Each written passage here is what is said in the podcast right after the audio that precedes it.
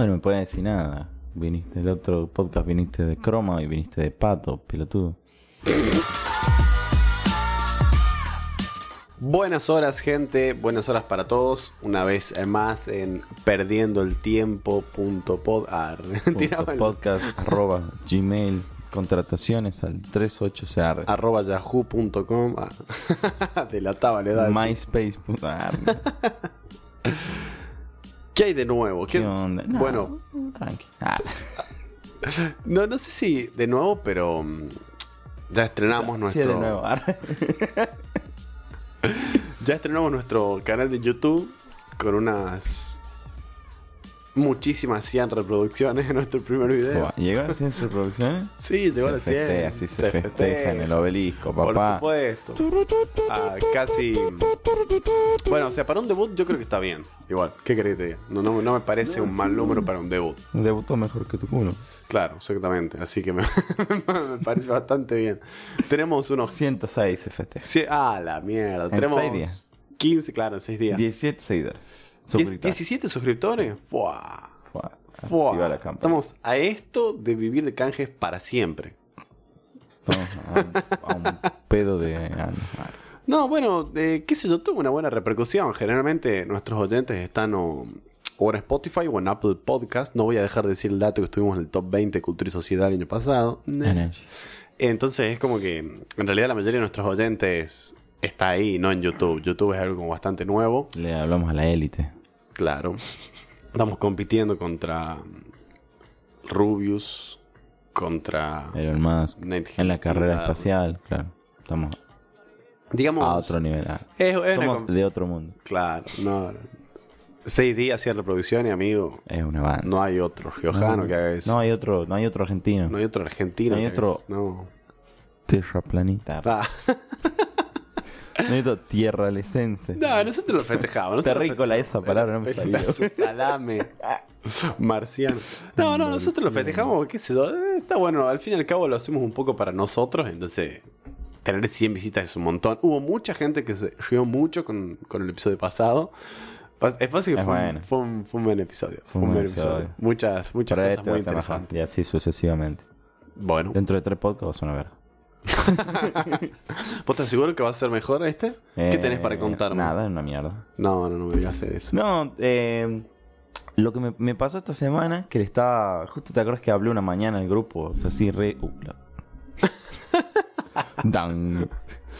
Eh, que abre el grupo de los changos esta mañana, una mañana, en la que estaba flasheando lo que, lo que hacen nuestros viejos, dijeron, wow, mi viejo, papá es de re viejo. Arre. Lo bardeaba. Le tiraba eso.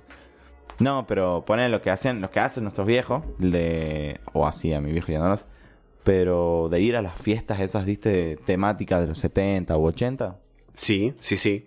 Bueno. Pero, a- a- o sea, yo creo que en el país es un clásico, igual, ¿no? Pero eso, de la fiesta por eso, por eso. clásica, Claro, no importa. Claro, lo que a lo que yo iba era que me puse a pensar qué música iba a sonar cuando nosotros vamos a esas fiestas, cuando nos toque a nosotros ser el viejito. Arre. La fiesta de los 10, de, De, los, los 20. 10 y los 20, claro, exactamente.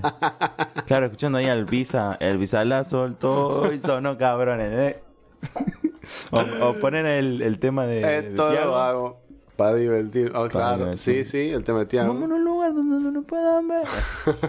no, igual sí. Claro, buenísimo, me pareció increíble. La verdad, muy divertido. Maraman, ahí el toque. No, te imaginas, la Champions League, igual eso es Nah, ba- poquito bastante del 10. 2000ero, Del, sí. del 2000, claro, sí, en realidad es del 2000, no del, no, del 10. Es del 10 para... No, yo creo que sí es para el 10, del 10 para adelante. Mm, Puede ser. Porque es, es... O sea, se cuenta como la música que vos escuchaste en tu época en la que empezabas a salir. Claro. ¿Entendés? No en la que te criaste. Porque yo me quedé escuchando, no sé, Maná, poner. Sí, Linkin Park. Claro. no, igual sí, sí, sí, te entiendo. Tarántula pelea con cien Ahora, pies. pero vos, vi- vos viste que. ¿Sabes qué? ¿Cuál es mi duda? Eh, supongamos, una fiesta en el 2050 de los 20. Ujú. O de los 10 y los 20. Perfecto. Sí. La ropa en ese entonces. ¿Cómo irá a ser? ¿Irá a ser muy distinta de ahora? Ah, es que nosotros íbamos a ser viejos. es que A por eso nosotros te no digo. va a influenciar. Bueno, pero generalmente en las fiestas de los 90 y los 80 hay gente que se pone el look completo. O sea, que agarra y, y se hace ¿Y cómo se- rulo cómo se- y... Claro. Ahora ese- degradé, degradé, Ah, ¿Te imaginas? chupín, Chupín. eh, Air Force One retro, que serían retrísimos. Recontra retro, claro. Re, retro. Paleolítico. No, no, pero eh, verá, yo conozco mm, gente de acá que en ese momento, en ese momento, eh, estamos hablando 2015, se hacían fiestas temáticas de los 80 y los 90 y era como súper intenso de una manera, Sí. o se involucraba mucho y caía en un Cadillac. ¿Entendés? O, una cosa- o caía en un, no sé, el auto así, no, te voy a decir Falcon, porque no, pero me refiero, caían en, no sé, Alto viejo. auto, un Autos auto viejos, viejo, claro. obviamente facherísimo, claro. icónico, Estamos muy bien mantenido. un Renault 12. Claro, no, exactamente. Entonces, y caía en eso, viste, con todo el look y lo- los pantalones esos, ¿cómo, cómo se llaman los pantalones que se hacen anchos abajo? Oxford. No. Eh, Capri. No, No, sí, son- Oxford. los Oxford son los rectos. Sí, sí, sí. No, son los rectos. Bueno, no importa, los No que importa, tienen, los que igual tienen es abajo ancho. Sí. Ese, es, ese tipo de... Loco, tiene semillitas. Sí, creo que la tiene a la verga. Te voy a hacer mierda. Sí, sí, por lo- Te odio. Acá está. Pero tiene como 15. No, no tenía uno. No, es un lápiz que es para cuando vos terminás de usarlo y te queda así chiquitito, como tu pito, lo enterrás y germinan las semillas. Pero vos sos germinan. Ah, re. Claro, por eso lo tengo yo. Ah, claro. Pues no te germinó tiene el lapicito. Claro. Root tiene un lápiz, cuando lo terminas de usar se rompe, porque es root. ¿Entendés? El shot. Rompe todo. Shot. Ah. Ah. Tengo una pelusa en el micrófono. No, no me la conté. Pero está del otro como- lado. Son como 500, ¿no? No, no, pero una considerable. Bueno, listo. bueno, por lo menos no tengo el pop del micrófono quemado por un pucho. Ni, bueno, que sea. No. A veces en la vida hay que tomar riesgos. ¡Fua! ¡Qué riesgo! Jugar al LOL con un pucho en la boca y tratar de hablar al mismo tiempo. Eh, eh, En mi- en barrio se llama ser pelotudo. pa' divertirme. No, bueno, volviendo, volviendo un poco. Eh, yo, me, yo me pongo a pensar si habrá un loco que dentro de 30 años tenga un Chevrolet Onix así, como si tuviese 60.000 kilómetros, si tiene, no sé, un Fiesta, un Focus, y lo mantiene, Focus. entonces se dedica a mantenerlo para caer a la joda así, al, eh, al palo, ¿entendés? Con, con sus Air Max. Y su camisa floreada de esa estampada que se usa. ¿entendés? Una cosa así, entonces yo me, Encima, el tema con esas cosas es que ya se usaron. Ya se usaron, fueron y volvieron Claro, como que 17 tuvieron veces. muchos ciclos. Claro. Igual hay una teoría que habla de que, eh, o sea, los grandes modistas serían. O la, la gente que está en la industria de la moda, digamos. No sé si Sí, modista es como que un poco viejo. no sí, sé, diseñadores. diseñadores, es porque modista es re, re viejo. Sí que pero- modista es otra cosa, en realidad. Claro, bueno, los grandes diseñadores eh, hablan generalmente de que la moda es algo cíclico, de que Sí. todo está inventado, entonces que son ciclos que recorremos y lo que se encargan los diseñadores es de darle un toque a algo que ya está inventado del año al que pertenece o el Claro. año en el que se vuelve a usar. Así pasa con los colores y así pasa con los diseños. Entonces, yo me pongo a pensar cuántos ciclos van a haber pasado, porque cuánto duran los ciclos de moda. Por es muy relativo, ¿no? Pero deben ser sí, 3, 4 años, ponerle que sí. 5. Para que cambie drásticamente. Las, las- claro, para que cambie drásticamente. Las camperas inflables, que es que le decimos mal llamado inflable porque no se inflan ni mierda, Sí. son gorditas así, digamos, Sí.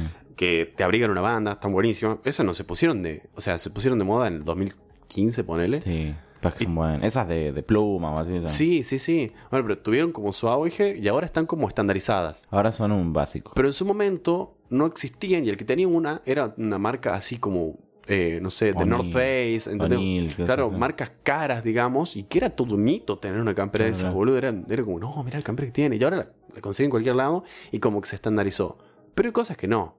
O sea, mm, cosas que no, como por ejemplo, me pongo a pensar, algo que, no, que duró muy poquito eh, debe haber sido la moda. Pasa que no, no perdieron la moda las camperas de cuero, pero acá por lo menos hubo una época donde Una todo, época el que puto todo el mundo, sí. estaba con campera de cuero o campera de jean negra. Claro. Pero era cualquier boludo. estaba- Y. ¿sabes qué? Los pantalones blancos también. No, bueno, pero eso fue en la época Flogger. Bueno, pero no, no digo en qué época fue, sino que fue algo que fue Eso muy fue en- abuso. Dos años y se dejó de usar. Ahora yo siento que quedo como un pelotudo con un pantalón blanco. Es en verano cuando abren las heladerías. No, eso es el empleado de grido. carnicería. Eso es el empleado de la, carnicería, boludo. carnicería, la puta madre. No, no, pero a eso, a eso voy, ¿entendés? Es como que cosas Claro. se estandarizan y otras que trascienden. Claro. Entonces, no sé. A mí me parece Que va a ser medio raro encontrar una casa que te den un pantalón que lo encontrás hoy, una remera que te encontrás hoy, con una camisa tipo Un hawaiana jogger. que se le dicen. Un jogger. Un jogger, ahí tenés. Un jogger. Una babucha. O una babucha. ¿Sabes qué otra Claro, cosa no estoy pensando? No, hace años que no se usan. Sí. ¿Sabes qué estoy pensando? Evolucionaron a los joggers. Sí, sí, eso. Eh, Buena evolución, ¿eh? Una poronga. lo tienes No, cagado. no, no. Parece que tienes una cagado en el... Ah, lo que era antes. Claro, la No, bueno, pero por eso digo, evolucionó bien ahora. Pero era un pantalón de baile, en realidad. Era un pantalón de baile. La gente lo empezó a usar como unos esquizos. De- Sí, sí. Porque es para... Sí, porque es para moverte más libremente. Claro, es, es para... Viste que los brasileros los usan porque, bueno, les Los que pendulé el Capoeira. ¿Qué hace? Capoeira. choto. Todo bien pelotudo.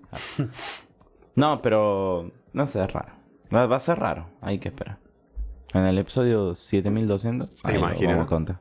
Cuando lo hagamos en un estudio así con productores, luces, maquilladores, para que nos delineen, nos pinten, nos la... Arre. Arre. No, pero otra cosa que pienso es en los tatuajes. Hoy ves un tipo con tatuajes tribales y te parece un pelotudo. Sí. Perdón si alguien que está escuchando esto tiene un tatuaje O lo está tribal. escuchando un tatuador que está tatuando... Un tribal en este momento. Arre. ¿Te No, no. imaginas, ¿Te imaginas estarte tatuando y, ah, ¿puedo poner un post? Sí, no hay drama. Y, ¿a qué querés? Hacemos un tribal, dale. Qué pelotuda que la gente que se tatuaje tribales. Tarde para cambiar el diseño.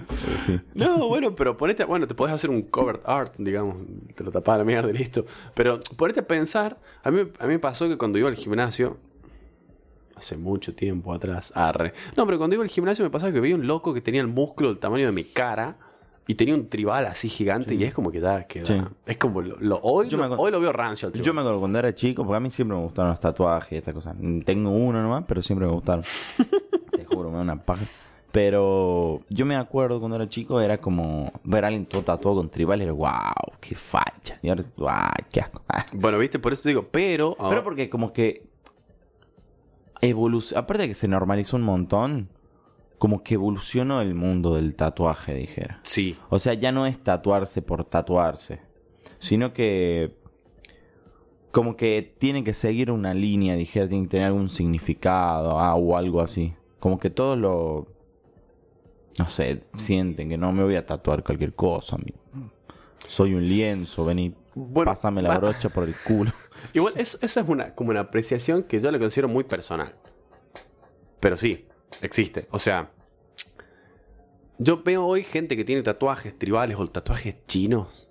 Las letras chinas que no sabes qué mierda dice. Saludo al 70% de los delirados. Tenemos... te- Eh, digamos, yo veo a esa gente y es como que digo, ¿no? ¿Cómo? En su momento era una moda, pero qué paja ahora tener un cargar con un tatuaje así. Ya ahora ves un montón de gente con, con las letras tipo gótica o con cadenas así o rosas haciendo el cuerpo, tatuajes así tipo, no sé, minimalistas o geométricos, o un poco de la moda que se usa Claro, ahora, ese- claro. ese, tipo de tatuaje. O los, bla- los blackout. No, eso, ¿entendés? Facha, Yo veo digo, no, increíble. Y yo digo, ¿cómo, cómo los veré yo dentro de 20 años esos tatuajes? Imbécil.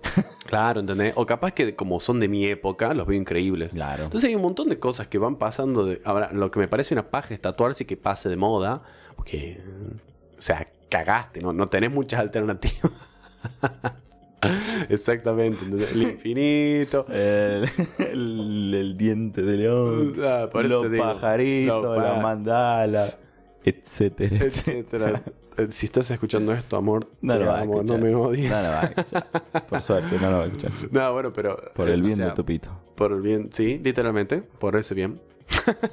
no, pero bueno, son muchas cosas que, que van a variar y yo me imagino la fiesta en el 2050 de los 20, de los 10. Yo creo que en ese momento nos vamos a sentir recopados, vamos a ser altos boludos para los jóvenes, quizás para nuestros hijos Tus hijos. o los tuyos. No, no tuyos. Hagamos una apuesta en vivo al aire. Ah, re que esto no es al aire, pero no importa. Hagamos una apuesta en vivo de que vos vas a ser papá antes que yo. No, porque me aborto yo. Tarde igual, ¿no? Un poquito tarde. Me aborto. como muy ingeniero el feto que fuiste, no, no sos arre. No, no, no. Para mí, vos te jactás de toda esta pelotudez y vas a ser el primero. Me mato. Por boludo. Literalmente me mato. No, normalmente vas a dejar acá el pibe a cargo de otro, boludo. Problema mío no va a ser. el verdadero millennial. eso es culpa del gobierno. Pero bueno, eh, ojalá que nos encuentre en los años 50, 2050, con una fiesta donde suene toda la discografía del Arre, que no tiene disco, todos los temas de Sí, todos los singles. todos los temas de. Los temas de Pablo Londra. Ya son old los temas de Pablo. Ya son old, pero Todo volvió. lo, todo lo de Daddy Yankee Bueno, pero son old, pero volvió. volvió. ¿Sabes quién no vuelve? Daddy Yankee. Claro, que se va. Se va. ¿Qué va a hacer? O sea, no, a se, no se va, pero se va. Claro. Va, dice que se va, pero no saber. No, deja de hacer música. O sea, deja de. Se retira del, como artista del, del, del medio. Claro. Del ambiente. Va a dejar de sacar canciones. Claro, exactamente. Y sí, pasa que ya. Igual sí, ya está. Nunca se, nunca pudo ni moverse mucho, que digamos. Tiene un balazo en el Sí, tiene como tres, tiene la cadera, una cosa así. Sí. El verdadero chungo. El verdadero. Pero ese sí que evolucionó. maleanteo. Ese sí que, que supo adaptarse a todas las modas. Es que, sí. O sea, sí, indiscutible. Es ¿Vos, el vos escuchaste lo- padre. vos escuchaste las primeras canciones de Daddy El, otro día escuché, vi un video de 1980 y pico, una presentación en vivo. Un asco, amigo. ¿De quién? De Daddy Yankee. Ah, sí. Horrendo. Era una pista, un DJ atrás que en medio sea, que no tenía idea qué mierda hacía. Y no, antes de eso fue. Sí, No, no, no, horrendo. Pero el chabón se adaptó y, de- y, usó bien las herramientas de producción. O sea, el productor atrás hizo buen laburo. Sí. Lo que hablamos, lo que hablamos siempre. De que el Visa No es, es solo el- grosso, pero es un artista y bla, bla, bla. Bueno, Claro. el productor que tenía atrás también fue muy grosso. Después él se hizo su propio productor, pero Él su propio sello discográfico. claro. Yo no conozco ni siquiera gente grande que, que critique a Yankee de la manera en que se critican los artistas de ahora, ¿no? Sí. O sea, posta te digo. O sea, es como que Daddy Yankee, igual ellos eran más jóvenes, ¿no? También. Claro. Pero de ahí a que les guste es otra cosa. Pero nunca, nunca escuché tantas críticas a Daddy Yankee como a Paulo Londra. Viste que hicimos una historia. Vos hiciste una historia. Sí. ¿Viste los resultados de esa historia? Sí. Hubo mucha gente que no le gustó. Una banda de gente que no le gustó. Hijo de mí. Ah, ni- No, pero no necesariamente viejo. O sea, si tenemos un par que son viejos que A sí, ver, no les gustó. Los que me... ¿Qué te pareció a vos el tema de Paulo Londra? Está bueno, pero no es- está tan mal. No era lo que esperabas. Mm, no, pero está bueno. Me gustó, pero es rari. O sea, no es su estilo. Pero ¿cuál es su estilo? ¿Entendés? Eso lo pasaron dos años, ocho meses, 27 días y ocho horas sin sacar una canción. Bueno, contá. Eso decía la historia, está estúpido. Bueno, igual, pero escuchame una cosa. Fue en serio, era literalmente, no fue tirar número de sal. Ah, ¿hiciste el cálculo en serio? ¿Cómo no, lo vi en un, en un comentario de en un video de él. Ah, así cualquiera. Sí. Mm. A ver. em, para mí tiene que volver con algo más. Más abuso. Bueno, sí. Sí, sí, sí. Tiene que, o sea, estamos hablando de que... ¿Sabes qué me preguntaron? ¿Por qué Pablo Londra sinónimo de leyenda? ¿O por qué Pablo Londra es sinónimo de, de- de así como de calidad o de grandeza o de algo así tipo... Claro, el 60 y- Máximo. 63% de las personas que le preguntamos no le gustó. Es una banda. Sí, Es muchísimo. sí. Más de la mitad. Más de la mitad de las personas no le gustó. Yo sé que a mí me pareció que está bueno el tema. Está Bastante bueno. Está bueno, pero ya no es. O sea, no es como otro tema de Pablo Londra que es más apto para todo público. Nosotros, porque nos inclinamos más hacia el rock, nos Claro. gustó. A mí me gustó. A mí me encantó. A mí me encantó posta. Eh, de hecho, esperaba muchísimo. Bueno, cuando lo escuché dije, ah, me va a decepcionar. Y no- me encantó a la primera. Sí. Eh, lo que sí, lo escuché dos veces y no lo escuché más. No, yo tampoco. Pero. Tres veces. Está bueno. lo escuché, no. Dos veces. Pero tuvo 11 millones de reproducciones en 10 horas, 11 horas. Tuvo 20, 20 millones de reproducciones en un día. Ah, ahí está, bueno. Más completitos. No vi, no entré después a ver qué onda. Sí, yo. Ah, es más. Es una recontrabanda, ¿no? No, es un montón. Igual, igual hay que tener en cuenta que es un artista que está volviendo después de tres años sin sacar música. y te- Había mucho hype atrás, sí. es como Muchísimo hype. Em, 22 millones en un día. Claro, sí, sí. Y Eso. absolutamente todo el mundo reaccionó, ¿no? Claro, Hay sí, sí, 70 videos Te reaccionando. reacciona Paulo Londra, no sé qué. Eh, ah, eh, digamos, hay mucho hype, eso es cierto. Eh, a mí me dijeron, la poesía, una pelotudez, quería ser el primero y fui el tercero. eh, Y eh, ponele. Pero es un artista que tuvo mucho tiempo parado, que en su momento lo que hizo fue God, fue uno de los pioneros de, de la, de la, la escena del trap argentino, diría yo. ¿Entendés? Entonces eso como que le da mucho peso, mucha importancia. Y no nos olvidemos que acá, o sea, acabo de volver. Para mí esto, detrás de la- del cerebro que maneja la industria de la música de Paulo Londra en particular, sabía que arrancar con con lo mejor es una mala idea. Entonces, para mí Claro. tiró algo bueno, copado, pero no tiraron el peso pesado. Claro. Para mí. Porque no tiene mucho sentido que larguen así con lo mejor de lo mejor para después que la expectativa suba aún más y después encontrarte con temas que por ahí no son lo que uno espera. Yo creo. Aparte, una cosa, un- Sí. un- algo que pasó con los temas que sacó hasta el 2019 Polo Londra, cada tema era un hitazo. Sí. Cada tema Cada era tema era una un bomba. hitazo. Y se escuchaba en todos lados, en todos los boliches, o sea. Y hay que volver al ritmo ese después Sí. de estar tres años parado. Obviamente, uno dice tres años parado, capaz que él todos los días de su vida desde el 2019 escribió un tema. Eso dijo él. Él dice que nunca paró de escribir, pero no puede publicar. Claro, no puedes publicar. y, tam- y cuando vos no podés eh, Escribir tampoco publicar. Neruda, ¿no? Pero. No, bueno. Estaba escribiendo dos palabras. Te juro. No, bueno, pero más, más allá de que no es Neruda, vamos a decirle escribir un tema. Eh, vos si escribís y no lo publicas, no tenés un feedback de tu audiencia. Claro. Entonces, bueno, sabes si estás yendo por el lado correcto o no. ¿Entendés? A mí me, pas- me, me parece que, por ejemplo, eh, Duki, una de las cosas que... Una de las cosas que, que vivió Duki con el álbum del fin del mundo, escribió algo mucho más personal, mucho más interior, y la gente no le dio mucha bola. ¿Cuál? Desde el fin del mundo, el álbum que sacó Duki, el Ah, último es álbum, verdad. Está bueno. a mí me parece un álbum increíble. Sí, Para bueno, mí es lo mejor bueno. que hizo él, pero al, al- a la, digamos, al público comercial, que es el, el público que vende el trap hoy por hoy, Sí. eh, no, no, no lo volvió loco. Sí, hay dos o tres temas que tienen una banda de reproducciones, como todo disco. Pero son como 16 temas, hermano. Son un montón. Son una banda de temas. No, no tiene mucho sentido, digamos, que, que haya tenido el disco en general tan pocas reproducciones para lo que. A ver, siguen siendo una banda, pero se esperaba mucho más. Sí, yo creo ¿Entendés? que sí. es que igual siempre pasa. Y Yo creo que pasa con sacar CDs enteros. Siento que sacar CDs enteros, por una parte, ya es medio obsoleto. Y sí, sí, porque. O sea, depende del género igual. Depen- depende mucho obvio, del género. no, depende de una banda, el género, pero eh, vamos a hablar de, de lo general, de las generalidades, no hablemos de cosas puntuales. Estamos en una sociedad en donde todo tiene que ser rápido, todo tiene que ser ya y todo tiene que ser ahora y consumimos lo de hoy. Claro. O sea, no quiero ponerme profundo, pero es así, ¿entendés? Las historias duran 24 horas, eh, el feed eh, de Instagram se actualiza cada un segundo, entonces cada un segundo que alguien sube y nomás te aparece. Twitter es igual, Twitter funciona en base a eso. Claro. O sea, el, el- ahora, bueno, en Twitter vos tenés la función de que podés ver los tweets más relevantes, pero Twitter tiene un timeline en tiempo real que se actualiza según lo que van tirando, entonces vos tengas todo Claro. ya y ves ya y no te pierdas nada. Entonces es todo como que la los sociedad trending, apunta a los eso. trending topics también cambian Los cada hora. Trending topic, hay trending topics que duran dos días y se van.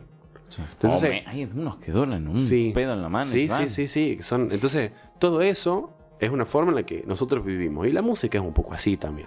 Por eso sacar un álbum es un arma de doble filo, porque si el género no es un- no, no tenés un, digamos, oyentes que son de consumir un álbum, vos te sacan un álbum y no sé si decir que te aburre. Pero escuchas dos. Pero escuchás dos temas que te gustan y te quedas en esos dos. Y los otros es como que son mucho más fáciles Sí, de sí. criticar. Además, un disco abre el abanico a que tengas muchas críticas de muchas cosas Claro, diferentes. porque no vas a tener 10 hitazos. Claro. No van a ser 12 No, canciones increíbles. Poner, suene- Yo escuchaba de varios artistas incluso que dicen cuando sacan discos también, ellos saben los temas que son buenos. O sea, ellos saben los temas que son hits. sí, sí. Son los temas fuertes. Sí, tenés dos, tres, cuatro por CD, ponele. Sí. Y los otros son de relleno. Sí, totalmente. O sea, lament- lamentablemente es así. Pero yo siento que, o sea, tenés más relevancia sacando, ponele, ponele. Sí. Vas a sacar un tema de 13 días, de 13, un, un 13 álbum, claro, eso. Eh, vas a sacar un CD de 13 canciones.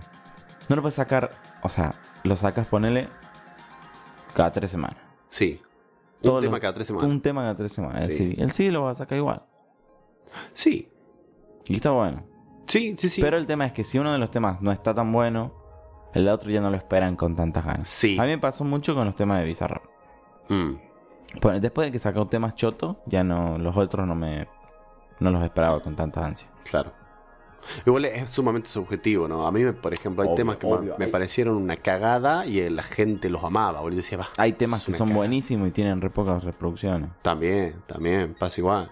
Eh, con Litkila me pasó, el álbum que sacó Litkila para mí, el álbum en general es muy bueno. Hay unos temas que son bastante fantasma, El Inversor, ¿Cómo se llama el? Maps, Mouse, Maps, una cosa Ah, así. no me gustó. A mí me, me gustó mucho, pero tiene unos temas que son una poronga. Sí, no, hay temas que nunca escuché, creo. Y- Lo escuché una vez y dije, qué mierda es esto. El último tema del disco es un tema súper rockeado, pero muy abuso. Es como escuchar gorilas eh, con. No sé, o sea, Litkila, gorilas y algo más, me acuerdo. No me acuerdo qué había puesto. Yo hice un comentario y tenía como 120 me gusta, te lo juro. Porque puse eso. Siento que eh, es el mejor tema del disco y es como escuchar tal y tal cosa. Eh, y después yo vi una entrevista donde él hablaba y decía un poco que era como que hay temas del disco que son sumamente personales y que él los, los puso en el disco porque eran para él. Pero había temas que eran hitazos que los puso para, para vender. Al fin y al cabo, ¿para qué hace música un artista como los del trap argentino? Y para vender, para llenarse de plata, digamos, para, para estar en la escena, Change. para Ah, pegarse. Change. sí, Ah, ese es buenísimo. Ese es bueno, ese es uno de, de los buenos temas. Yo lo, no, mentira, conozco, lo escuché todo el CD. Sí, lo sí, todo el sí, CD. lo escuchamos eh, juntos, creo. Sí. Bueno, a ver, el CD de Dylan. No, el CD no es. Es increíble. No, no, no tiene, no tiene comparación. El CD de Dylan, Dylan es un artista que ya hablamos en este podcast, que es increíble, que va en contra de la regla de casi cualquier artista de así fuerte de la escena. Y el chabón tiene éxito igual, pero lo que cuenta es muy duro. Dylan no deja nunca hablar de su vida personal y tampoco deja de lado el estilo del género. Claro. ¿Vos escuchaste al final el Caja Negra de Dylan? Que te dije 70 veces que lo escuché. Eh, lo escuché por pedacitos. Bueno, el, vos escu- después de escuchar, o sea, yo escuché el CD y después escuché el Caja Negra de Dylan. Y porque salieron primero el CD y El CD el después Caja Negra, Claro. sí, sí, sí. Y todo lo que cuenta él, o sea, vos después que ves la entrevista, eh, hay alusiones a- de toda su vida en el CD. Sí, sí, sí. Pero todo el CD es su vida. Sí, Es la historia de su vida. De cómo la madre vendía ropa en un. Ponele en 11 o una cosa así. En el bicentenario que le llaman, no sé qué. Sí. Pero es un lugar donde venden ropa en la calle, creo, una cosa así. O en puestitos como salada, una cosa así. Sé que es una cosa así. Que tenía problemas con las drogas, que, el padre se fue a la mierda. que el no, padre no. se. Que el padre se separa de la madre y hace su vida. Sí, bueno. Y se desliga. Abandona. Claro, claro. O sea, se separan, se separan y cuando él necesitó dónde ir fue a lo del padre, se iba medio mal porque él quería hacer cualquiera y el padre no le cabía. Eh, fue una, una vida difícil. Cuenta Los problemas personales de él también, con, consigo mismo. con las drogas inclusive, dice que caía a la escuela, se tomaba cuatro o cinco pastillas y un- dice que una vez... eh, o sea, él tomaba y metía más y metía más para ver cuánto aguantaba. Hasta dónde aguantaba. Y iba repasado. Una locura, boludo. Claro. Súper. O sea, Pero lo él, menos él sano se que quedó viendo eso, con la madre, con mala junta, consumiendo drogas. Él se acuerda una vez que estaba en su casa, está, creo que, no me acuerdo bien, pero es cuando, es como, viste, cuál es el momento en el que te cambia, viste, que te pregunta el loco de la caja negra. Sí. Y bueno, él dice que es cuando la van a van a hacer un allanamiento en la casa y se le llevan presa a la madre. Y ahí es cuando él se va a vivir con el padre, pelea con bla, bla, que vivió en la calle también, vivió durmiendo en una plaza. Y termina viviendo en la casa de un amigo. O sea, la- él, él se mantenía, hacía todas sus cosas, pero vivía en la casa del amigo. Con la Claro. madre, con- y ellos lo adoptaron. Y donde sigue viviendo hasta el día de hoy. A la mierda. O sea, yo me imagino que él está en... O sea, no está fijo. No, no, tiempo, no, no, pero- no. A, esa, a ese nivel de, de- del éxito de un artista no está Claro, claro. en un lado, pero se Pero entiende. cuando cae, cae ahí. Por eso, una historia muy dura, boludo. Una Y- historia muy fuerte. Y el sí. loco es exitoso contando su historia. Yo creo que si Duki se pone a contar su historia, uy, su historia de nuevo, una vez más, nos aburre a todos, ¿no? Porque Duki no sea interesante, pero ya lo quiso hacer con el álbum ese y... ¿Tiene una caja negra, Duki? Sí. Mira, te, te cuento algo, un dato, no sé si es un dato curioso, pero algo que viene pasando. Desde hace un año y medio, o un poquito más, cualquier artista que saca un disco argentino, al mes y medio aparece su caja negra. Es que es para promocionarlo. Sí. Claro. Ah, eh, y, explica- y ahí explica el CD. sí, Marilina sacó el disco Mojigata, que se llama, que es un disco muy rockero, muy bueno. eh, y ah, hoy salió su caja negra. Mira. Y así viene pasando, con Dillon, con Duki, con un par. O sea, Claro, así claro. viene, viene siendo así. Eh, y eso que Caja Negra es de Filo News, digamos. O sea, tan entongado de una manera con eso. Claro. Igual está bueno, me parece bueno. A mí me encanta conocer al artista además de escuchar Sí, a mí lo que hace, ¿no? A mí me encanta escuchar. Porque eh, quizás entendés otras cosas que podés decir, ¿qué mierda quiere decir acá este culo? Por eso eh, bueno. empecé a escuchar mucho podcast de entrevista. Hay un loco que se llama Jordi Wild, que creo que te hablé. Sí, no sé si te hablé sí, acá en es el el podcast o gallego, el otro día. sí. Bueno, Creo que en, en ambas. ah. bueno, hoy estaba escuchando. Escúchenlo para que nos, que nos están escuchando, escúchenlo porque eh, hace entrevistas de todo tipo con todo tipo de Sí. artistas y gente. Muchas veces Pero- no son artistas y son increíbles. cuatro horas de. Sí, no, no, no, bueno. Cinco horas de podcast. Pero son 5 o 4 horas Increíble, increíbles. Sí. Bueno, ahora estaba escuchando uno de. mm, De un loco. Que creo que se llama Facundo Sound o algo así. Es un loco que. Que como que está a la cabeza de las.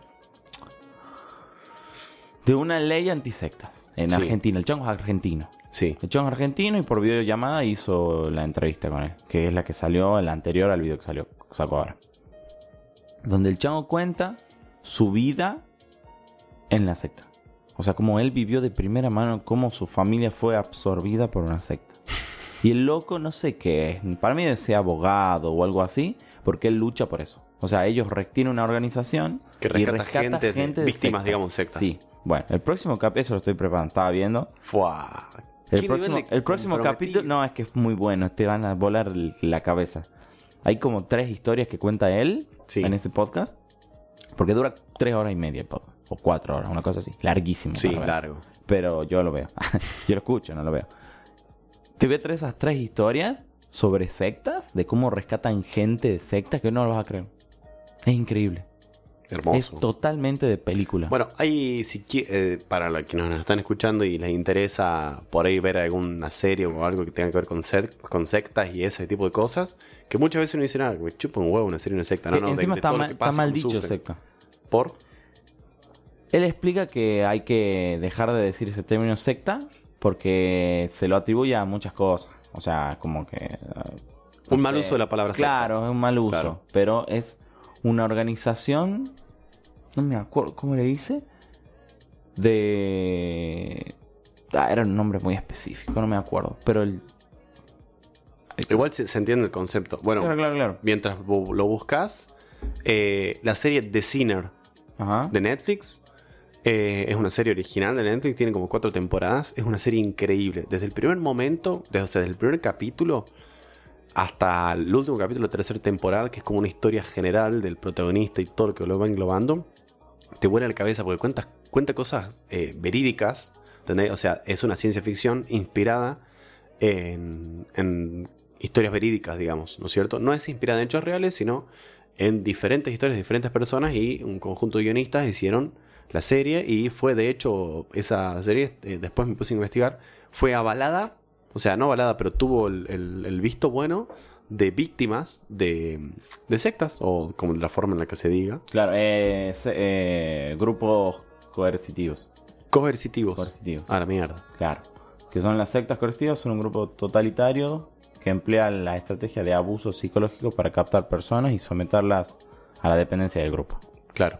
O sea, se llama así. Él todo el, el podcast, porque el, pone Jordi en un momento le dice, bueno, le vamos a decir sectas para, para, para hacerlo más fácil. Y él le dice, no, hay que normalizar decir grupos coercitivos. Tremendo. Muy buena data. Sí, está muy bueno. es- está muy bueno el podcast. Es medio, por partes medio tedioso. Pesadito, sí. Pero no, pero se te, te lo fumas al toque. O sea, yo hoy, ponerle todos los viajes que hice desde la punta de la Rioja hasta la punta de la Rioja, me lo pasé escuchando. Sí. Porque está muy bueno. Está muy bueno. Y llegué a la parte en la que cuenta su testimonio. God. Es porque él también lucha por esto, porque son sus 30 años de lucha, dije como dice él, porque él se escapó de ahí. Mierda. Él escapó de ahí. Zarpado. Está muy bueno, está posta, está muy bueno y es un tema complicado. Lo que pasó con el maestro Amor, Sí. eso lo cuenta, que es el, el que tenían un campo en Catamarca. Sí, sí, sí. bueno, sí. y hay un par también que cuenta. Hay uno de uno de un empresario que lo mandan a, a España. Ponle, el loco era contribuyente de la secta, lo mandan a España y cuando él se va ahí lo denuncian como, como que había hecho fraudes, cosas así. Entonces lo estaban buscando a él, él estaba escondido allá sin saber esto, para que ellos puedan quitarle todos los bienes acá. A la mierda. Y llegan a este chico y también lo tratan de rescatar porque en realidad ellos estaban rescatando a la novia de él, que la familia no la veía hace cinco años. Fua. Porque están metidos en esa secta. No, sí, sí, sí, es una cosa totalmente absorbente. Lo es sé. bueno, está muy bueno. Ya te lo voy, a, lo voy a preparar bien y te lo traigo, te lo cuento. Porque es increíble. me- De una, de una. Increíble. Eh, vos pensás, eh, hablando un poco más de a nivel tipo Argentina, Es que estos son Hay- argentinos. Todas sí. las que yo digo son argentinas. pero me refiero a cosas así cotidianas, más allá de casos puntuales que son increíbles.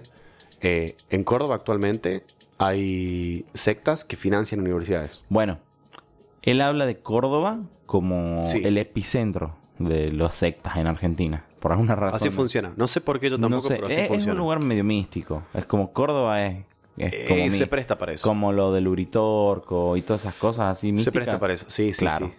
Por eso, Es parte de la cultura de Córdoba. claro.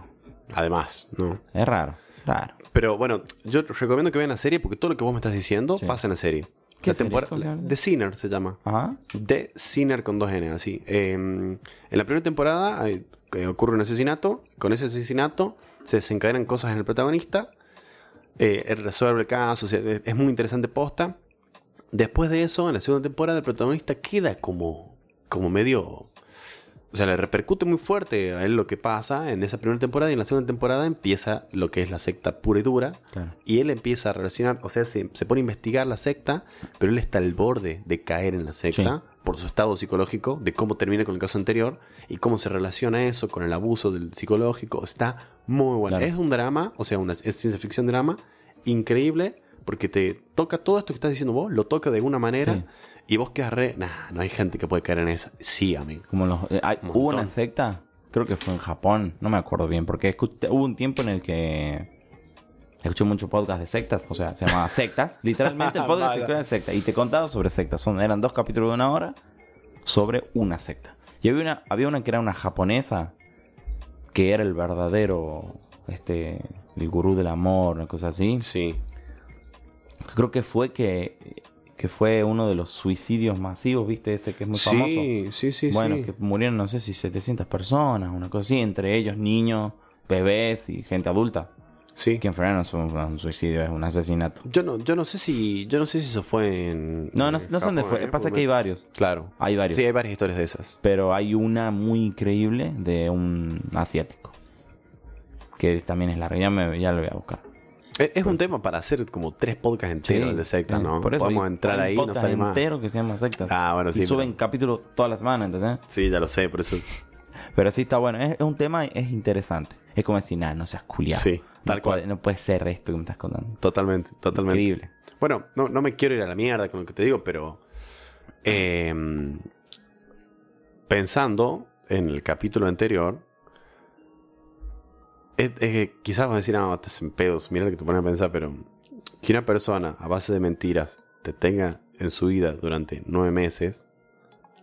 Es Claro. también una parte de cómo funcionan las sectas, ¿no? Claro, Nada más que es claro. un unipersonal. Claro.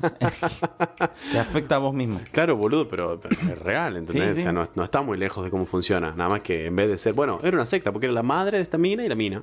Ahí tenés. Claro. Un grupo coercitivo.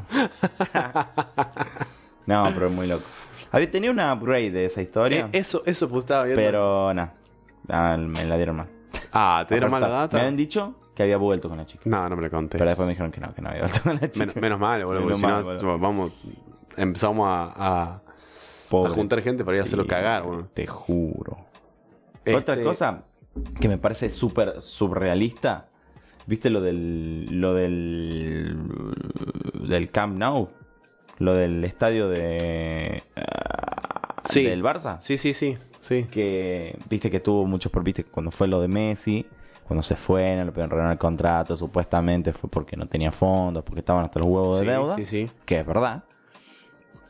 Eh, agarran Spotify Sí. pone el fangote de guita en la mesa y dice, ahora se va a llamar Spotify Camp Now. Así de cheto. De cheto. Hermo- increíble. Es sumamente hermoso, ¿no? Aparte de obviamente tener el logo, El y logo de Spotify claro, en todas las paredes, en cada escalón. Spotify va a pagar por temporada 64 millones de euros. Me imagino que de euros, de dólares. ¿Cuánto dura la temporada? ¿Cuánto hablamos de una Un temporada? año, ponele, un año. O sea, no es. Empieza en julio y termina en. Junio, una cosa así. Pero está, está desfasado, pero es un año. Pero temporada es cuando empiezan todos los, campeonatos, Sí, empieza todo eso. más o menos ¿Estás junto. seguro que dura un año? Sí, es un año. es una- igual es una locura. Es una demencia. Es una locura. Y bueno, pero acá va a pasar lo mismo en Argentina. Bueno, Vos me dijiste. En, en Argentina va a pasar lo mismo en el Monumental. También Walmart, a.k.a. Chango Más. Porque acá en, en Argentina se llama Chango Más, no sé Sí, por qué. Yo creo que sí, era en el norte, pero no. En no, todo no, el país. no. en, en Argentina se llama Mm, Chango Ra- Más. Ray. Bueno, Que eh, es una cuestión legal, ¿no? Supongo. Que viene por una cuestión fiscal, legal, una cosa así. eh, no sé. Sí, sí, porque es verdad en el único lugar del mundo que tiene otro nombre. No tiene mucho sentido que, que se llame porque sí. O sea, ¿quién? Pasa que igual es lo que pasó hace unos años cuando fue Nike oficialmente de Argentina. Porque los partían impuestos, pero debe ser una cosa así. Eh, debe sí. ser alguna Estoy, estoy seguro, sí, sí, sí. O capaz que alguien compró la franquicia y la trajo. Vaya. También, también. Es otra. Pero bueno, cuestión que Walmart, Sí. a.k.a. Changoman, puso plata en la mesa para cambiarle el nombre al Estadio River, que es el Monumental. ¿Y cómo se va a llamar? Es- no sé, no sé porque no, no, es, no es 100% oficial, pero es algo de Monumental más o más Monumental. Pues suele ponerle más. Porque yo, yo leí esto también en algún lado. Pero obviamente es monumental más o más monumental, pero con 500.000 logos del Walmart y de Chango más, no. O sea, no, no, claro, obviamente. O sea, el logo ya está en la remera, está en, en el estadio, a los bordes, en las, abajo de las tribunas, el logo ya está. claro. Es más fachero el de Spotify, pero bueno. Pero bueno, es lo que hay, bueno. es lo que hay. El. Mira. Eh, todos lo- los movimientos así grosos de, Yo me atrevería a decir de, marketing. Es guita que no, se hace en Argentina y, y entonces es como que quizás a nosotros nos parece un fangote de guita el hecho de 64 millones de euros y capaz que para Don Spotify, para Mr. Spotify, capaz que es, un, es lo que hace en un mes de que, de que, no sé, lo escuchen en los Beatles, en Spotify, todavía no sé, una cosa así, ¿entendés? Debe ser un vuelto para ellos. Pero lo posicionan a un nivel mundial. Aparte, Spotify está teniendo algo muy particular que está haciendo una transición. No sé si sabías. Spotify está cambiando algunos factores de su interfaz y está cambiando algunos factores de los servidores con los que trabaja. Menos mal, porque anda como el orto. Por eso, por eso anda mal. Eh, No, esto- siempre anduvo mal. Bueno, siempre anduvo mal, pero ahora anda peor. Sí, ahora anda peor. Entonces, eh, era algo que lo quería decir en el podcast pasado y me olvidé. Spotify está trabajando en cambiar su interfaz y en cambiar la forma en la que se conecta Spotify con los servidores. Es como cambiar, es como cambiar el motor gráfico de un juego. Sí, es exactamente lo mismo. Y lo quiere hacer sin dar de baja la plataforma, obvio. Entonces tiene un servidor de respaldo mientras está haciendo otro servidor. Una cosa así está funcionando y está funcionando como el orto. Pero lo peor es que está- están haciendo mal una serie de cosas que incluye a la interfaz del usuario, que no deberían dar mal, ¿entendés? Anda como el orto. A mí me pasa, el Spotify Auto es lo peor que hay. No, bueno. Es una cosa que lo sufrís de una manera que no te das una idea. Pero el Spotify en general anda mal y nosotros, gran parte de que pensamos esto de, no es migrar, porque no, no, no nos fuimos de Spotify a YouTube, pero esto de que se puede escuchar en YouTube, yo a casi todas las personas que se comentó fue como, uh, bien ahí. Fue como un alivio, boludo, porque Sí, YouTube es sí. sumamente accesible. La aplicación anda increíble. Yo pensé en dejar de usar Spotify. Porque está todo en... Sí. en- porque yo tengo En YouTube YouTube, Music claro. por el Prime. Pero anda increíble. Es exactamente la misma Sí. aplicación y anda increíble. Bueno, otra ventaja de, de YouTube Music en cuanto a Spotify es que en YouTube Music vos podés buscar, por ejemplo, vivos que está en YouTube. Claro. Entonces no ves el video y escuchas el vivo. Y hay cosas que a mí me gusta escuchar en vivo. Versiones así de canciones Sí. tan buenas en vivo. Que, que en vivo tiene un artista invitado y suenan increíble. Claro. Y está con, con calidad de estudio de sonido. Y no lo encontrás en Spotify. De hecho, me pasó muchísimo que en Spotify quiero buscar canciones de un álbum y me salen así como opacas porque no, no, está, no se puede acceder. Porque, porque algo de explícito o por, por algo, algún quilombo legal. Claro. Es una pelotudez, boludo. Si te estoy pagando todos los meses 500 mangos, dame acceso a otras cosas también, ¿entendés? Los Tiny Desk, amigo. No existe el Tiny Desk en Spotify. Para mí eso es un nadie- dolor en el nadie- alma. Nadie lo subió igual. ¿Eh? Nadie lo subió, no sé por dónde está. Porque vos podés subir lo que quieras a Spotify. S- eh, No. ¿No puedes subir lo que quieras? Si yo agarro, me vi un recital de. ¿Quién fue la última banda que, de Airbag que vino acá a la Rioja? No, bueno. Vos, no dueño de la banda. No. El dueño de la banda, ellos pueden subir si quieren. Pero me imagino que ya vamos por contrato. Y Eh, boludez sí, no, no pueden porque están haciendo algo con Tiny Desk. Bajo la marca N- NPR de Tiny Desk. Claro. Entonces vos no podés subir lo que estoy tocando el culo siendo artista. Sí hay, sí hay gente que hace playlist de los temas que aparecen en Tiny Desk de tal artista, pero es una pelotudez. El Tiny Desk, la magia que tiene es que es distinto a, a lo, lo de siempre. Es ¿Te acuerdas, distinto a lo habitual. ¿Te, te acuerdas de lo que hacían hace un tiempo? Que subían enganchados de DJs randoms. Como podcast. Claro, y duraban una hora. Nadie No. lo chequeaba y estaba ahí. Y entonces vos entrabas al top de podcast y el primero y el segundo eran Cumbia Remix 2017. Mobile Toto Mo- 2022, Mobile boludo. Toto. Claro. sí, sí, me acuerdo, me acuerdo. Bueno, eh, Spotify está haciendo una transición también para ese tipo de cosas. Espero que lo haga rápido porque estoy al borde de darle de baja. No lo pago, pero lo daría, lo daría baja sin pagar. Mm, Mira, a mí me parece que, que darle de bajo no es una mala opción. No, no es por tirarle en contra Spotify, ya ve que nos tiren el podcast abajo. Pero es algo que está pasando, o sea, es algo que está muy La próxima intro. Un podcast original de Spotify. Ah, ¿Te imaginas? Spotify Studio. No, ¿nunca escuchaste un podcast original, viste, que dice un podcast original de de- Spotify? Sí, todo, todo el versito. Y bueno. te lo ponen hasta en el ano, ¿no? Sí, olvídate. Spotify Ah, El, el logo de la imagen de portada tiene el logo de Spotify. eh, tiene una, sigue una, una, una línea gráfica que tiene Spotify. Claro, claro. sí, la paleta de colores de Spotify. claro. Ah, no, pero sí, sí, sí, sí, es todo. O- ojo, hay muchos podcasts. O sea, hay muy buen contenido producido por Spotify Studios. Sí, está bueno, pero Ojo, es eh. choto que te lo pongan en los tops solo por ser de Spotify. Ay, bueno. Así es el juego, amigo. Claro, obvio, pero, pero dale, sé justo. Sí, es, es un embole. Poste que es un embole. Eh, pero bueno, te quería comentar eso de Spotify y que, bueno, por ejemplo, está tirando manotazos de ahogado porque está, te deja, que lo hablamos en el episodio pasado también, poner una pregunta en el podcast. Que yo puse una pregunta para que respondan. Respondieron un par nomás. Uno de esos fui yo, arre. no, no, pero Yo te, no lo vi, ¿vos sabés? te deja hacer preguntas. No sé si entras, te aparece el toque. No hay forma que no lo veas. Em, entonces, bueno. Está tirando eso, lo del estadio, ese a mí me parece que viene por ese lado. Si no, no hay motivo por el cual Spotify gaste esa cantidad de millones de euros, boludo, solamente para su logo, ¿entendés?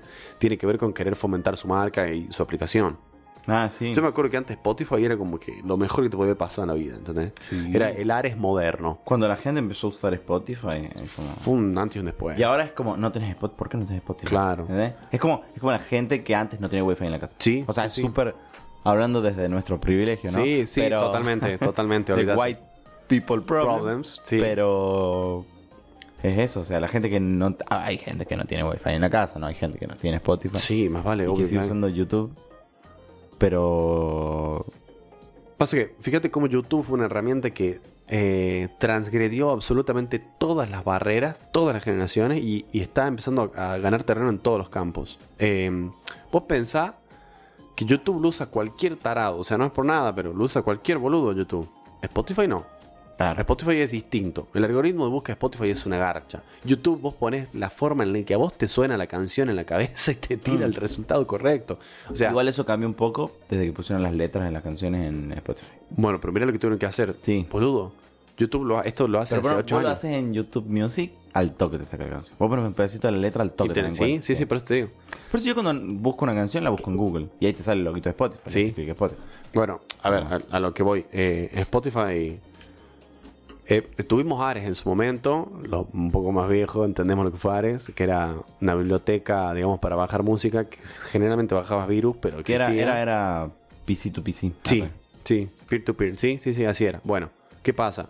Si bien teníamos eso, eh, eso después evolucionó. ¿Cómo evolucionó? Y en realidad vos empezabas a descargar las canciones de la, cualquier web, no tenías que tener el Ares instalado. Claro. ¿Entendés? Había programas todavía como la Tube Catcher y un par de programas más que vos le usabas Pero para, ya era para más linkear. ya era Era- más sí, tenías que dar un poco más ducho en la compu. Pero ¿qué pasó? O sea, eh, cuando empezó el Windows 7, si no me equivoco, un poquito antes Windows 7, Windows XP, vos ya podrías entrar a una web y descargar el tema de YouTube que, que ya existía, ya estaba, ya era mucho más fácil y más seguro que descargar del Ares. Sí.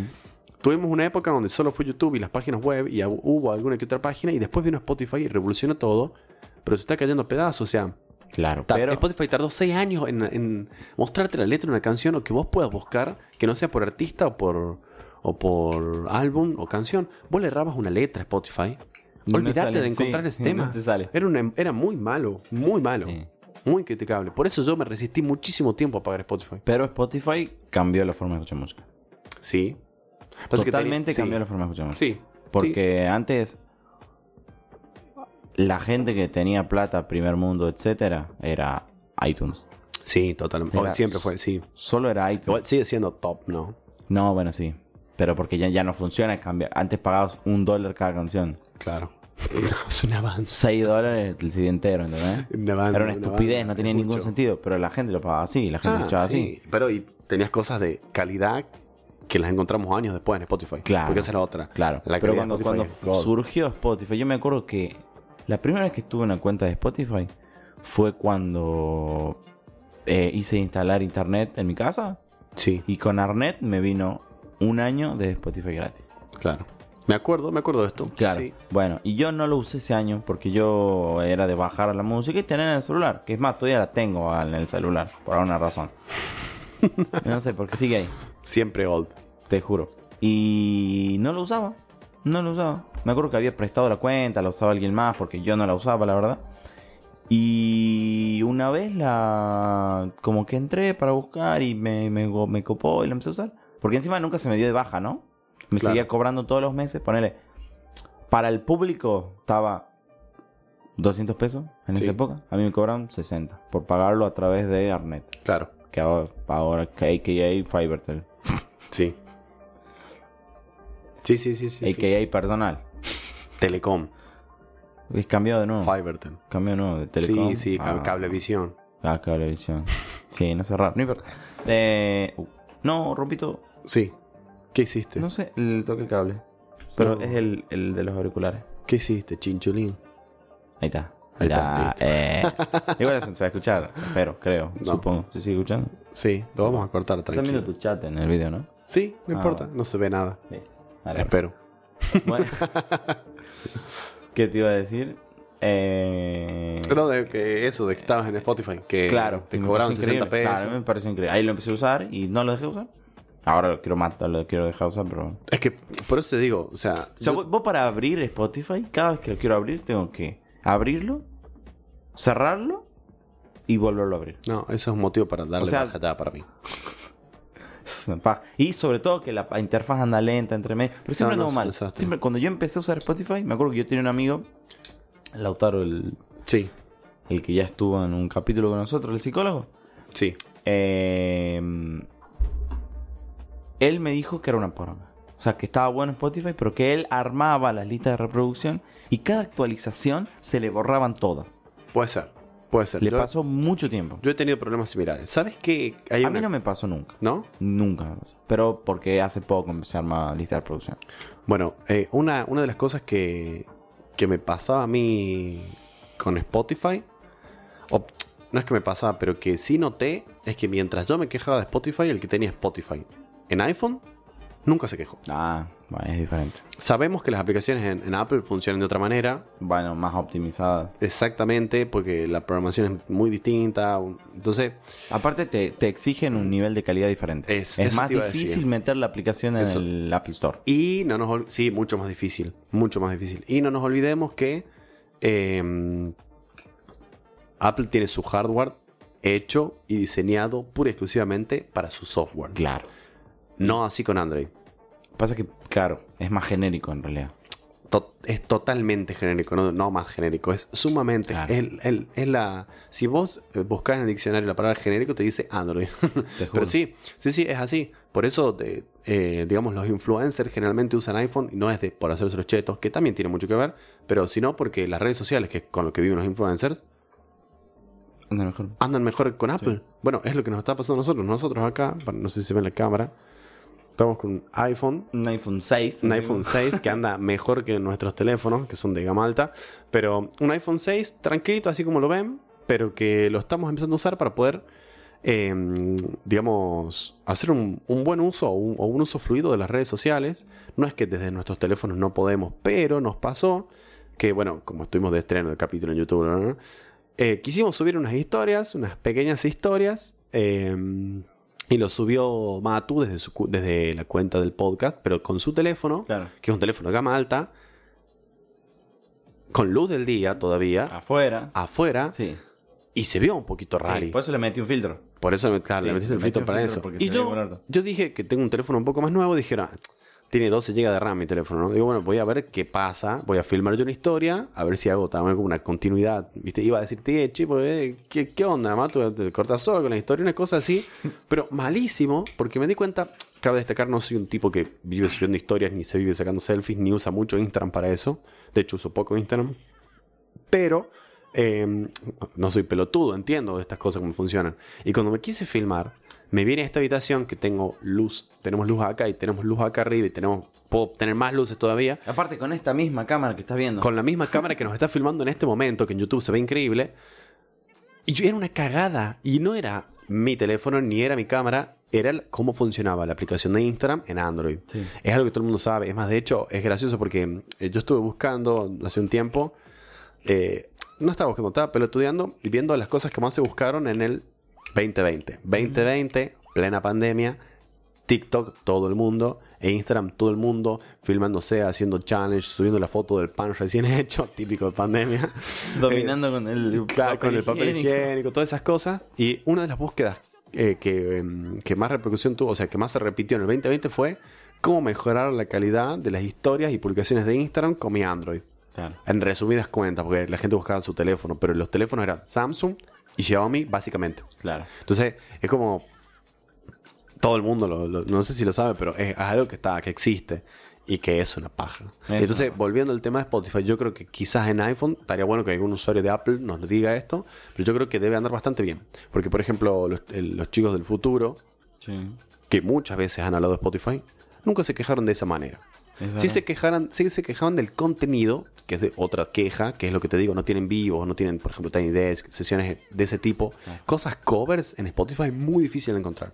Encontrás covers que tengan copyright de alguna manera, no importa cómo, pero que tengan, si no, no te dejan, es, un, es una paja. Es un embole feo. O sea, a mí como como Centennial, Millennial, no sé qué, generación X, no sé qué, o Z, no sé qué somos, me, me rompe los bolas. Entonces yo dejaría de pagar posta de Spotify. Me parece un, Es bastante rompepingo. Pero bueno, ojalá se pongan las pilas. Pero que sea, igual hay un montón de opciones. Lo Sí. bueno es que cada vez hay más opciones. Claro. Y YouTube, y YouTube se viene actualizando mucho y Sí. mire, cuando uno cree que YouTube quedó atrás, da un paso adelante Yo y vuelve a pasar al frente. Cuando contraté YouTube Premium, que te venía con eh, YouTube Music, digo, bueno, lo bajo, lo vi, era una mierda, no me gustó. Y ahora es increíble, o sea, hace remil pusieron las pilas. Sí, sí, sí. Aparte no solo tenés, o sea, está, es mejor porque, está bueno porque vos pagás, no sé, me acuerdo que son 400 pesos, 300 pesos, no es mucho. Menos, creo que es menos, sí. 290, 279 pesos son exactamente. Puede ser. Vos pagas eso, tenés el premium de YouTube, no te comes anuncios, tenés contenido exclusivo de YouTube Sí. Y tenés el YouTube Music gratis. Y O sea, podés descargar increíble. cosas de YouTube. Podés descargarlas, verlas offline, eso es, eso es re Es clave. increíble. Es re clave. Sí, es Yo que útil. escucho podcast de 4 horas, es re clave. Claro. Re mil clave. Entonces, este tiene todo lo bueno. Es bueno, es, es- yo siempre Hoy somos YouTube. pro YouTube Music. Yo pro siempre, YouTube. punto. siempre amé YouTube. Sí. Sí, vos sos adicto a YouTube, no, No, sí, yo el día, yo cuando, yo una vez dije, el día que pague, pueda pagar para no tener anuncios, lo pago. Y lo pusieron y lo pagué. ¿Te acuerdas que yo te dije en algún momento que se podía pagar? Me dijiste, no, no se puede. Sí existía en ese momento, pero era para usuarios así muy puntuales. Claro. Era una beta. Sí, una cosa así, una versión beta, tenés que estar suscrito a no sé qué de YouTube, te mandan un mail. Sí. Este- Yo creo que es básico, creo que es básico tener Bueno, eh, YouTube, eh, Spotify, eh, Lo y, bueno, las, después. las plataformas que, que tú. Pero fijo HBO, Hoy- fijo Netflix. hoy TikTok es una aplicación de cabecera. Hoy no, no, No, no, no, pero yo te hablo de, de pagas. Te estoy hablando de suscripciones pagas. de Ah, streaming. pensé que estabas hablando de aplicaciones. No, no, no, si te nombré Spotify. Sí, sí, sí, sí, sí, me- perdón, me fui a la mierda. YouTube, Claro, Spotify, YouTube, Netflix, HBO y la que vos quieras. Te cuento algo. No, TikTok Prime, está- HBO no, Prime. Prime. Prime Video. TikTok está por, eh, o sea, no sé si lo está por hacer recién, o sea, ahora en, lo- en la proximidad, Ujú. Pero está, ya largó en varios dispositivos historias. TikTok. Sí, absurdo para mí. Claro. TikTok es una forma de ver historias de forma vertical. para mí. Para mí es absurdo. Pero TikTok- es que video de 3 minutos. Sí, bueno, vos podés tener un usuario que sube 15 historias No, y te hacen Ah, bueno, sí. 10 minutos. A lo que voy. TikTok empezó a agregar historias. El otro día me salió que iba a empezar a verlas. Pero todavía no las veo. Entonces, TikTok es una de las cosas que va a empezar a hacer y va a empezar o sea, todo esto viene de, de fuentes de, de gente que está en la cuestión tecnológica y muchas veces le erran, pero la gran parte de las veces acerta. Al parecer TikTok va a empezar a hacer Acierto. pago. Ujú. Acierta, perdón. Va a empezar a hacer pago. ¿Por qué crees que... ¿Por qué pagarías vos TikTok? ¿Para qué pagarías TikTok? Para nada. No hay forma que pague TikTok. Bueno, mira. Eh, inicialmente, de una manera sumamente inicial, sumamente beta, está pensado para los creadores de contenido. Claro. Vos decís, ¿cómo? ¿Cómo que tengo que pagar? Si Claro, creador de sí, sí, contenido tiene debería. Bueno, es una comisión muy bajita para poder monetizar su perfil de TikTok, para poder verificarlo de una forma fehaciente y para eh, poder darle prioridad a los videos de esa cuenta en los usuarios que siguen. Un Claro. poco raro, y me empieza a molestar un poco, pero no importa. Sigamos. TikTok está sumamente lleno de publicidad. Sí. Yo tengo TikTok desde el 2020. No lo usaba tanto el 2020, pero lo tengo desde el 2020. Sí. Jamás me topé con tantas publicidades en TikTok como ahora. Bueno, es que en todos lados. Yo sé que es en todos lados. Pero en Instagram son, es un asco. son es tres. asco. Son, el otro día lo conté. Ayer lo conté. Son tres historias, una publicidad. Tres historias, una Otra publicidad. Cuatro historias, una publicidad. Tres historias, dos publicidades seguidas. Y así. Y así es el ciclo. Pero Bueno. siempre. Siempre. No- Sí. No, puede ser tan asqueroso. Bueno, te- eh, vos pensás que Instagram hace un buen tiempo atrás se actualizó de una manera que donde vos tenías los me gusta antes, ahora tenés un marketplace. Sí. Se verdad. convirtió en In- inusable. Un asco. Jamás, lo- lo- jamás busqué nada. De eh. pedo uso el de Facebook, mira si voy a usar el de El Instagram. de Facebook es bastante claro. Bueno, Siento pero que Facebook es mal. mercado pago de gente. ¿Qué? Mercado Libre. mercado Libre. Pero igual sí. sí. Em, Ojo, también quisieron hacer un mercado pago y no salió. sí. Pero escúchame. Vos pensás em, que Instagram hace rato viene con esa temática y no te olvides que Instagram es de Facebook. Entonces es como que, bueno, Claro. lo podés esperar. Pero, Pero de Facebook también otro pedo. eh, Instagram yo casi no lo uso porque cada vez el contenido es más irrelevante. Me parece una garcha. Yo, ya, yo tengo Lemon Cash. Sí. hace mucho. Me aparece la propaganda de Lemon Cash cada 5 segundos, Sí. hermano, ya la tengo. Ahora, ahora cuando vea el celular me va a, me va a El- poner una aplicación. olvídate. El motor de búsqueda debería entender, debería saber con el machine learning que hay hoy en día, que si ya tienes una aplicación, sugiéreme otra. Claro. O sea, no, no, no, no puedes ser tan pelotudo. Tal vez no es una persona, pero me refiero. Sí. Es una paja. Por eso uso mucho más TikTok y porque hay contenido. Vos en TikTok tenés mucha variedad de contenido que se te canta en los huevos. Entonces está bueno porque en TikTok puedes sacar cosas muy productivas. Sí. Posta, no todo es trends. No, o sea, a mí no me salen muchos trends. No, a mí tampoco ahora, porque entrené el algoritmo. Pero es muy fácil de pero hacer. me pero- salen boludeces. O sea, si te salen poner compilados de, de bichos cayéndose, de Ah, animales cayéndose, o esas cosas así súper random. Eh, de- las, eh, ¿cómo cinco, es? cinco noticias de hoy. Te digo como, así, como a ocho que son cinco noticias de hoy. Top 5 gatos más faceros del mundo. Gato facero número 1. Sí, bueno. No, bueno, pero a mí me sale de vez en cuando en TikTok videos de gente random, totalmente random, con un me gusta y cero comentarios, Sí. de un video totalmente random. Alguien, una historia de, de WhatsApp de alguien. Sí, Es literalmente una historia Sí. de WhatsApp alguien. Sí, sí, impresionante. Sí. Bueno, pero como te digo, en un futuro yo creo que TikTok va... Pero por, por eso es más fácil viral en TikTok. Sí, totalmente. Por eso mismo, porque te pone un video random de vez en cuando. Bueno. O sea, te pone los de 10.000, 20.000, 100.000 y te pone uno de 10. Te pone uno de 7 millones y te pone uno de 10. O de- sí. De 10. sí, sí. ¿entendés? O- sí, sí, te entiendo. Pero volviendo al tema, para mí la, la idea de TikTok es empezar a, a monetizar. Pero es que ya Cobrándole están- al eh, usuario. No me parece, no me parece a mí cobrarle al usuario por este tipo de cosas. A mí tampoco, pero es, es lo, que, es Porque- lo que se viene en teoría. Porque si bien, si yo te pago eso, o sea, exigir un mínimo de calidad, no quiero ver un video Bueno, de, de- Una- una de las cosas- cayéndose al piso, boludo. una de las cosas, sí, es- así pasa. Una de las cosas que quiere hacer TikTok con esto, porque hay que ir un poquito más allá, es: vos me pagas, yo te muestro contenido premium de los creadores a los que seguís, Claro. que quizás no todo el mundo lo ve o no todo el mundo en esa, no sé, calidad o duración, ponele, Sí. ¿entendés? Te O sea, contenido premium, exclusivo. Te venden contenido exclusivo. Una cosa así. Y no vas a ver una puta publicidad.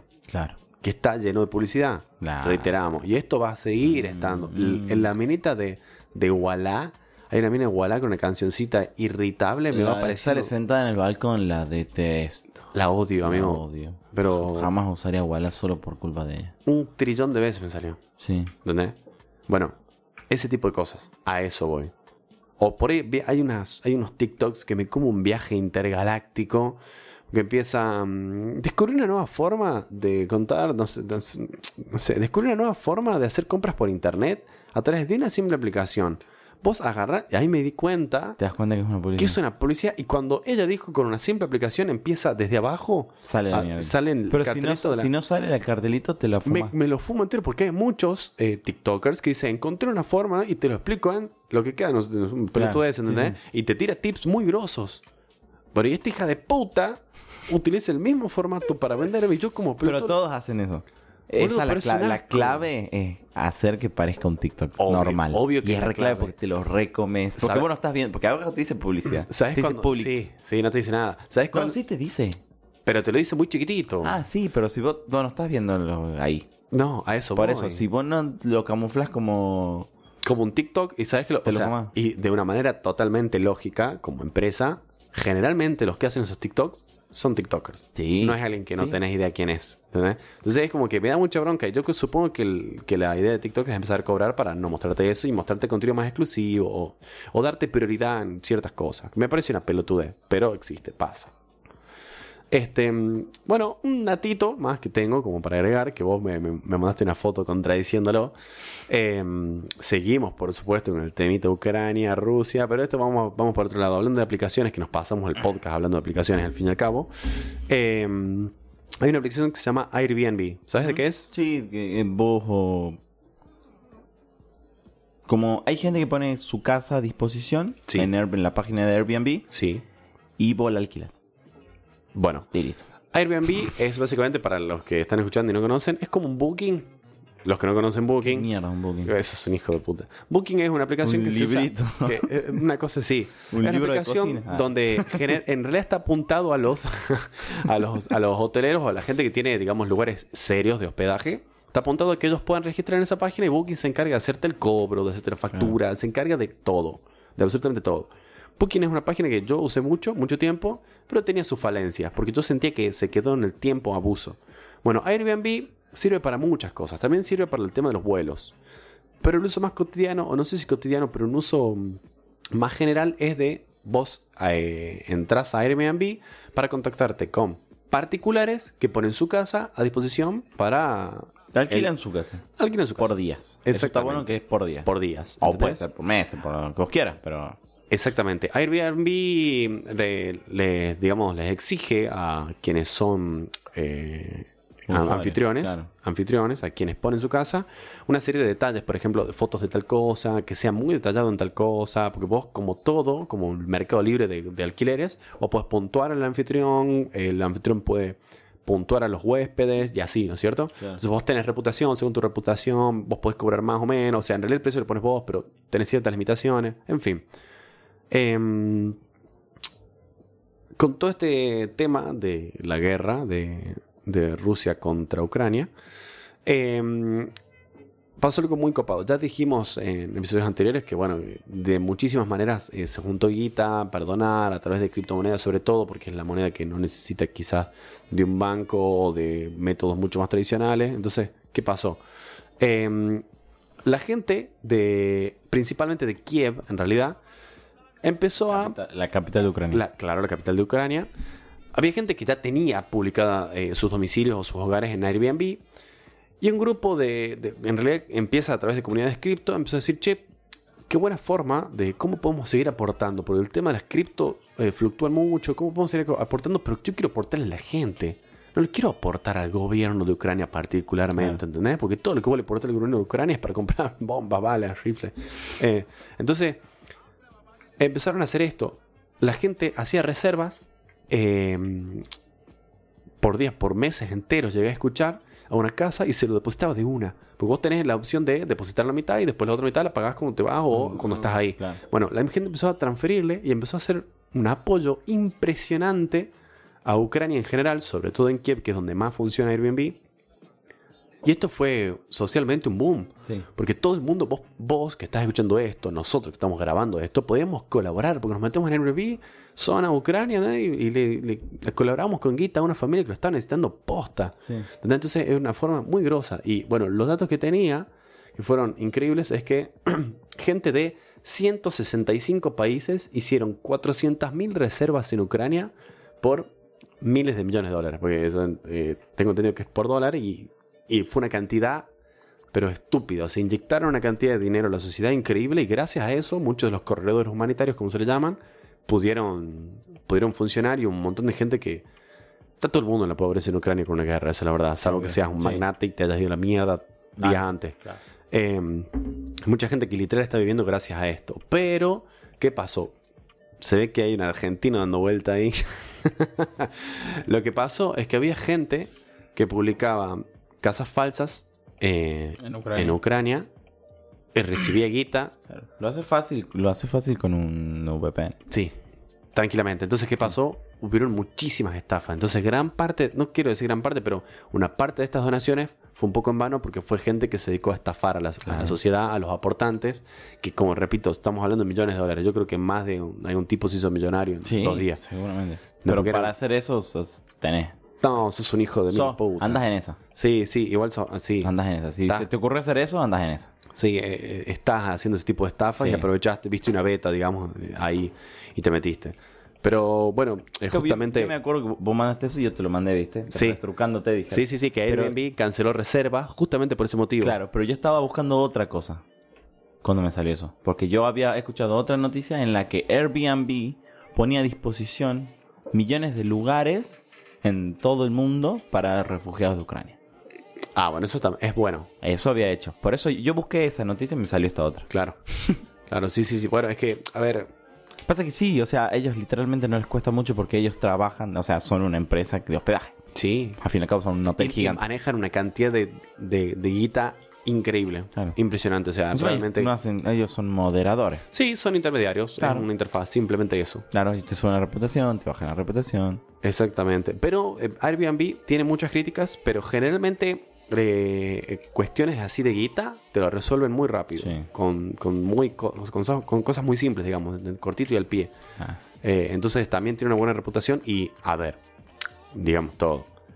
¿Qué mejor propaganda para Airbnb que decir, no, yo, a Airbnb, pongo a disposición en lugares de todo Más el mundo, vale, los obvio. bancos yo para que Ey, vayan los ucranianos. No lo hacen de buena. Nadie hace No, nada. nadie bueno. hace por, No, lo hacen de, de buena fe, así de, de una, de onda, en realidad. ¿Entendés? Entonces hay todo, todo un- una cosa atrás, toda una cuestión atrás.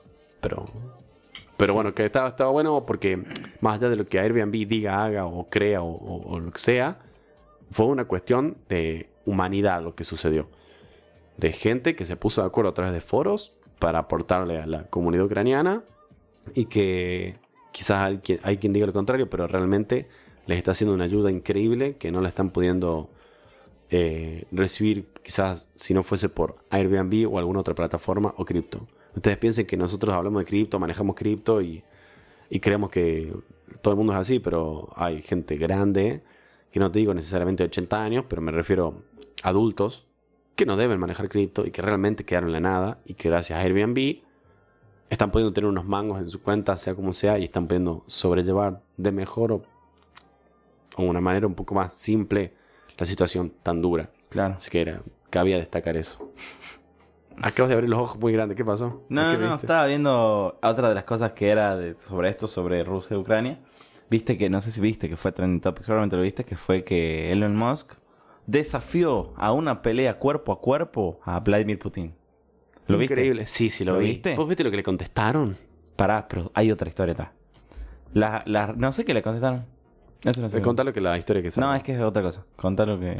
Bueno, él eh, sube un tweet diciendo esto, diciendo literalmente, estoy dispuesto a que mm, hagamos una lucha cuerpo a cuerpo. El que gana se queda con Ucrania. El eso que dijo. gana se queda con Ucrania. Eh, y si yo, algo así como diciendo, no me acuerdo puntualmente, pero tipo, vos, vos sos del KGB, todo lo que vos quieras, digamos, estás re preparado, pero yo me lo banco. Dame, creo que tipo le decía, dame un, un mes de preparación y nos enfrentemos. No dice nada. El tweet solo dice... Te desafío son a cinco un tweets. Sí, bueno, pero el, el, el principal, dijera, es eh, el que solo le dice no hagamos cagar. Bueno, claro, pero de- después eh, de- sí, sí. Pero ¿qué pasó?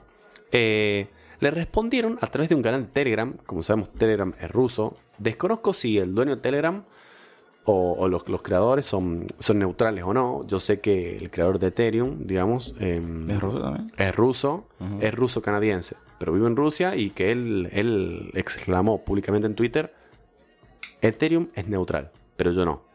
Haciendo referencia a que él apoya a Ucrania, no a Rusia, Claro. obvio. ¿entendés? Claro, claro. Entonces yo no Es sé que sí, cómo... a ver, lo tenés que hacer así. Obvio. Entonces yo no sé bien cómo, cómo fue la cuestión, pero sé que. mm, Sé que. Telegram es netamente ruso y no estoy muy seguro que sean neutrales, pero no importa. Le contestaron a Elon a través de un canal de Telegram ¿Quién? que decía un oligarca ruso. Sí. Vos fíjate la- la- lo que te estoy por contar, la mentalidad de lo que le respondieron. Te decía algo más o menos así. Querido Elon, se, eh, era de esperar una actitud así, ya que estamos hablando de uno de los hombres más ricos del mundo. Cabe destacar que eh, se estima que Vladimir Putin es uno de los hombres más ricos del mundo también. Sí. Nada más que el tipo capo para esconder la guita. Sí, ¿no? obvio. Pero bueno, no importa. presidente, al fin y al cabo. Claro, pero eh, volviendo, decían, eh, entendemos, o sea, tipo, estimamos el coraje, el valor de, de hacer un reto de, de, puños eh, con Vladimir Putin, este, pero también entendemos que no sos muy consciente de la situación en la que te estás poniendo. Eh, para pelear con él deberías tener mínimamente una fisionomía mucho más desarrollada, eh, deberías tener habilidades de combate mucho más experimentadas y mucho más también desarrolladas o practicadas, digamos. Este, y deberías hacer una serie de cosas que te que hagan que tu nombre sea realmente Elon Musk. Lo que vos sos ahora, si querés pelear con él, deberíamos, o sea, por lo que sos ahora, quizás deberíamos llamarte Elona. Estás mezclando dos historias, Frank. No. Pero sí. No, no, no, no, no. No, porque lo escuché en otro podcast a esto también. Claro. Lo estoy choreando. entonces, em, decía eso, entonces le decía, así que te recomendamos que no pelees, porque vas a salir perdiendo, vas a ser una vergüenza para que tu comunidad. Y tipo, Aparte, deberías concentrarte en poner más satélites y en poner internet y en mejorar tu servicio, que bastante malo es. es como el, anda como el orto. Y no, no sé, la Yo verdad. he, he visto que anda como el orto. O sea, Y- hace unos años. Bueno, no importa. Bueno, hace unos años. Un año. Es Elon. Musk, amigo. Sí, sí. Y bueno, no sé qué, así que ten cuidado, no sé qué, y que y déjate de, de, de delirar o una cosa así. Claro. Eh, nos vemos pronto, Elona. O sea, utilizaron el femenino de su nombre como un insulto. Bueno. Aparte de que, para empezar, Vladimir Putin es cinta negra en judo Sí, o taekwondo, no sé. sí. Era miembro honorífico de la, KGB. del COS, no, del coso internacional de judo. O sea, era un- una figura destacada del mundo del judo, taekwondo, de lo que sea. Fue un espía de la KGB. Fue de militar, es abogado, o sea, es una persona preparada. Más allá que tiene 70 años y 20 centímetros menos que Elon Musk, yo siento que lo puede matar de una patada. No, no, no, no, no tenés que sentirlo, es así. Bueno, hay otra historia también que es increíble. Cuando él pone el tweet este, Sí. hay un dictador de Chechenia, un Dictador de presidente, Chechenia. ajá, ¿Dónde queda ni Chechenia? idea, no sé si existe. A ver, lo googleamos. Que- Cabe destacar algo que la KGB es el Comité para la Seguridad del Estado eh, ruso, obviamente. Y para ser miembro de la KGB tenés que ser lo más parecido al de, no sé, Misión Imposible, boludo. O sea, tenés que ser el, el ¿cómo se llama este? Son- de búsqueda implacable, Son ¿entendés? como eh,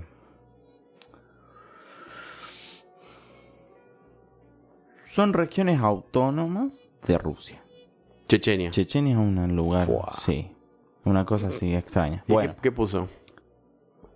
este tipo le responde el tweet a, Elon Musk. Es creo que es la misma historia, ahora que lo pienso. A ver, Porque es un oligarca ruso. Y bueno, Claro. capaz que estamos... Pero es, bueno, este, ¿Qué, qué sabías vos? el loco de Chechenia le dice. Claro, porque le dice Elon al final del tweet. Sí. Es el mismo tweet. Sí, es- pero sí. es diferente la historia.